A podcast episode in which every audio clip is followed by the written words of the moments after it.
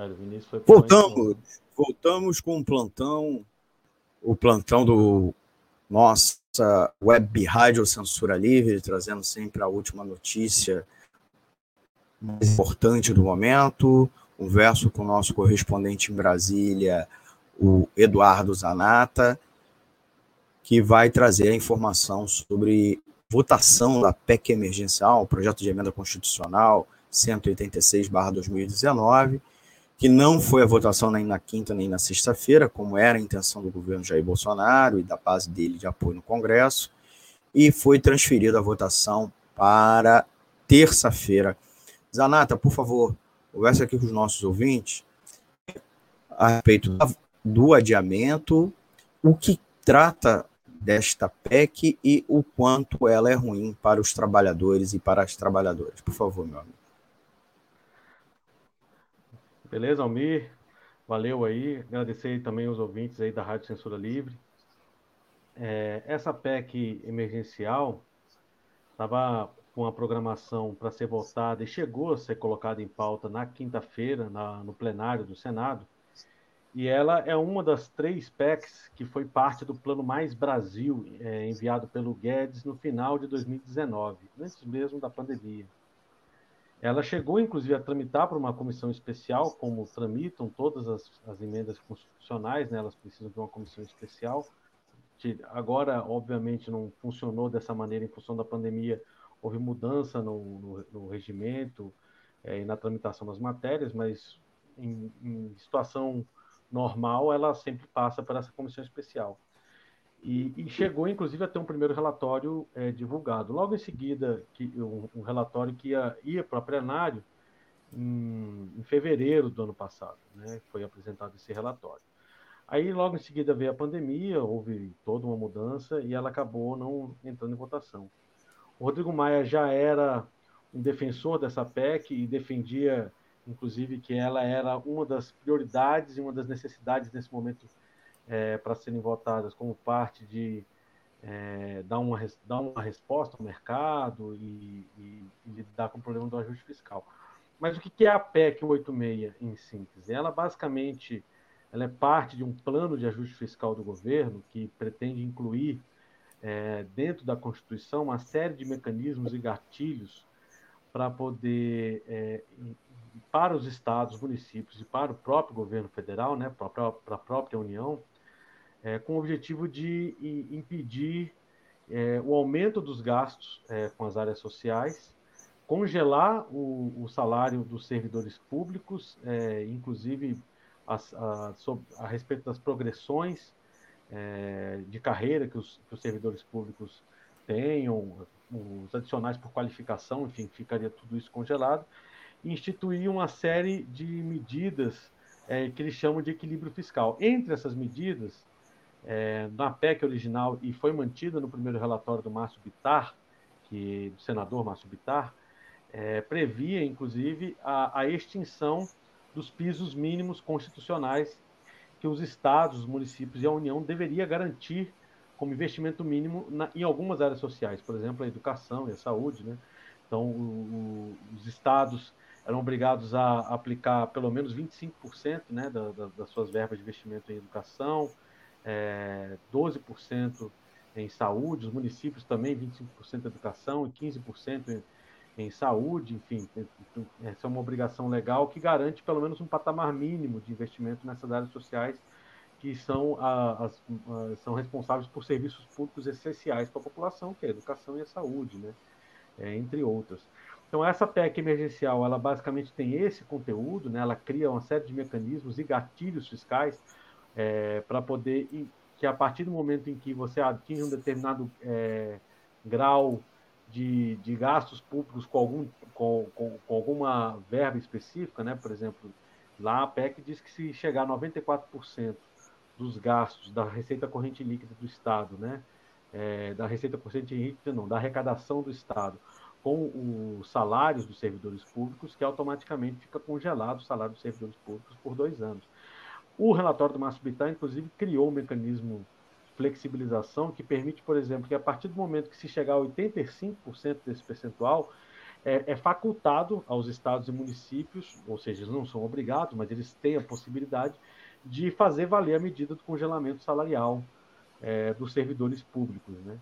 Então, essas são algumas das medidas que, obviamente, ela, ela, o caráter delas é, é retirar verbas que são destinadas é, para os investimentos das áreas sociais, para garantir os serviços públicos é, para a população, para permitir é, um processo de superávit é, do, dos estados, por assim dizer, que em sua maioria, né, ou em quase sua totalidade, vai acabar sendo destinado para o pagamento da dívida pública e para outros mecanismos que de alimentar na prática o mercado financeiro. Então esse é o conteúdo dessa PEC que, que foi apresentada que era parte desse plano do, do Paulo Guedes e, e, e, do próprio Rodrigo Maia, né? É, que sempre defendeu a necessidade de votação e que chegou a entrar em discussão na quinta-feira. O que, que aconteceu? Por que, que ela não foi votada na quinta-feira?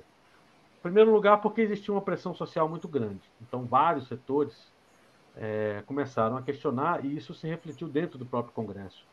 Então, é, uma bancada importante de senadores, inclusive, se manifestou bastante resistente à aplicação da, da, de uma das medidas da PEC, que é o, o fim dos, dos, pisos constitucionais para saúde e educação. Então, no momento em que a gente está num, numa pandemia, né, em que a gente tem um cenário se agravando, em que os serviços de saúde eles passam a, a ser ainda mais necessários, o, a, o governo vem com uma, uma PEC que, cujo o, o, todo o sentido dela é justamente retirar o dinheiro é, da saúde da educação para poder garantir o pagamento é, de dívida pública e do direcionamento dessas verbas aos grandes é, capitalistas e ao capital financeiro internacional, obviamente que isso gerou um problema na base desses senadores, uma pressão da sociedade. Então, em função dessa movimentação, dessa pressão social, eu mesmo estive na quinta-feira, uma reunião lá com o presidente do Senado, Rodrigo Pacheco, em que ele recebeu as centrais sindicais e manifestaram sua posição sobre a PEC né, emergencial. O governo Bolsonaro, né, só para só finalizar é, é, é, o conteúdo da PEC, ele está pretendendo recriar o auxílio emergencial, porque a crise da pandemia crise econômica gerada pela pandemia, né? não gerada, né, mas agravada pela pandemia, acaba é, tendo uma implicação muito grande para um setor mais pobre da população que está completamente sem renda e sem perspectiva de, de, emprego, porque o cenário econômico é muito desfavorável nesse sentido.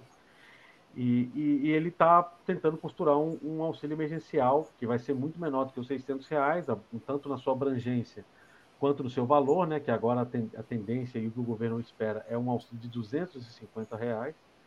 E o governo condiciona, inclusive, a aprovação desse auxílio, uma medida provisória para poder implementar esse auxílio por quatro meses, a aprovação da PEC emergencial, que, segundo ele, é para poder ter margem fiscal, para poder levar adiante é, esse novo auxílio emergencial, seria necessário é, você endurecer o, o, o orçamento em, em, relação a outras áreas sociais para poder garantir é, esse benefício. Um dos problemas que tem em relação ao, ao, ao auxílio emergencial é que, como nós não estamos mais em estado de calamidade pública, como foi decretado pelo Congresso ano passado, então a, a, emenda constitucional 95 do teto dos gastos ela está em vigor e isso implica que existe um limite, por assim dizer, dos gastos em que o governo pode fazer com as áreas sociais, né?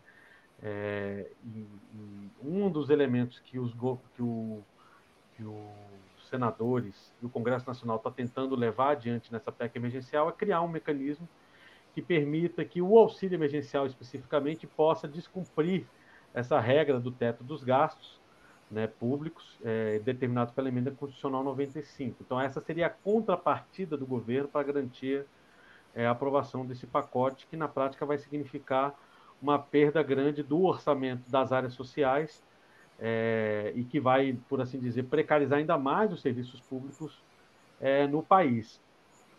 No Senado, essa, é, mesmo com essa contrapartida do governo, a resistência em relação à questão do piso do Estado de Educação inviabilizou a votação. Então, hoje por hoje, o governo não, não tem condições de aprovar a PEC a partir do texto é, que eles costuraram junto com o relator Márcio Bittar. E por isso, Rodrigo Pacheco suspendeu a sessão do Senado na quinta-feira e remarcou é, para terça, colocando de novo em pauta. E o compromisso do Márcio Bittar é que vai costurar com o governo e com as lideranças do Senado um, um, um novo relatório que vai ser apresentado na segunda-feira à tarde. Então, na segunda-feira à tarde, ele vai apresentar um novo relatório e, ao que tudo indica, pelo menos no que, no que diz respeito aos pisos mínimos constitucionais para a saúde e educação, eles devem sair desse novo relatório. Mas os outros elementos do, da PEC, eles devem permanecer. Então, o congelamento dos salários, a proibição de contratação é, de, de, de, servidores públicos, né? É, é, ela, deve, ela deve permanecer. É, a, a, impossibilidade de aumentar os gastos sociais, excetuando o caso, por exemplo, de, de programas como o auxílio emergencial, né, devem, devem permanecer é, na, na PEC, que, que na prática vai sofrer uma mudança que não é uma mudança insignificante, é muito importante a manutenção desses pisos constitucionais. Né? Inclusive, havia uma proposta de fazer um, uma fusão desses, desses, desses fundos, né? É, na medida em que você tem um 25% para educação e 15% para saúde, por exemplo, os municípios, você estabeleceu um limite de 40% é, para, esses, é, para esses dois, é, essas duas áreas, sem necessariamente estabelecer um limite mínimo para, para cada área, certo? Um limite geral para, para várias áreas. Mas mesmo isso sofreu resistência, o governo e o, e o Pittar tentou costurar, inclusive, essa alternativa, mesmo essa alternativa sofreu resistência, e acabou que inviabilizou essa, a votação da PEC. É, mas o fato de que você vai manter os pisos não, não altera o fato de que ela vai uhum. ser muito prejudicial e que, na prática, vai continuar cumprindo um papel muito ruim a respeito da oferta dos serviços públicos para a população. Primeiro, porque você vai precarizar ainda mais o, o, trabalho dos servidores públicos. Depois, porque você não vai conseguir é, implementar novos programas, a não ser o auxílio emergencial. E depois, porque você não vai conseguir contratar mais profissionais. Então, você não vai, você não vai poder contratar mais profissionais para áreas de saúde, para áreas de educação, é, para áreas da, da arrecadação tributária entende? É, enfim, que são necessidades da população, inclusive, é, que vão acabar sendo desassistidas em função dos limites fiscais impostos, impostos por essa, por essa PEC emergencial, né? Então a gente só vai ter clareza de qual o tamanho do ataque, ele vem. Não é que a PEC vai acabar com todos os ataques com esse novo relatório do Márcio Bitar na segunda-feira. Ele vai trazer uma série de ataques aos servidores e aos serviços públicos. A gente só vai conseguir saber a dimensão desses ataques com um novo relatório que tende a ser muito mais ameno do que algumas propostas iniciais. Muito obrigado, então, Eduardo Zanata. A gente vai seguir acompanhando as notícias em torno da votação da PEC emergencial na terça-feira. O programa Economia é Fácil de quinta-feira também vai tratar, dissecando, tendo sido votada ou não, ou como ficou o texto. E, é claro, a gente convida os ouvintes a seguir acompanhando aqui a programação da Web Rádio Censura Livre, www.clwebradio.com. Você também pode acompanhar nos aplicativos de rádio online e, é claro, pelo nosso canal do YouTube e também nossa página do Facebook. Muito obrigado, Eduardo Zanata, e até a sua próxima participação conosco. Valeu, Almir. Valeu aí a todos os ouvintes do Web Rádio Censura Livre. E Esperamos aí nos encontrar numa próxima oportunidade aí, talvez com o enterro definitivo dessa PEC emergencial aí. Tomara. É isso aí. Até a próxima edição aqui do nosso plantão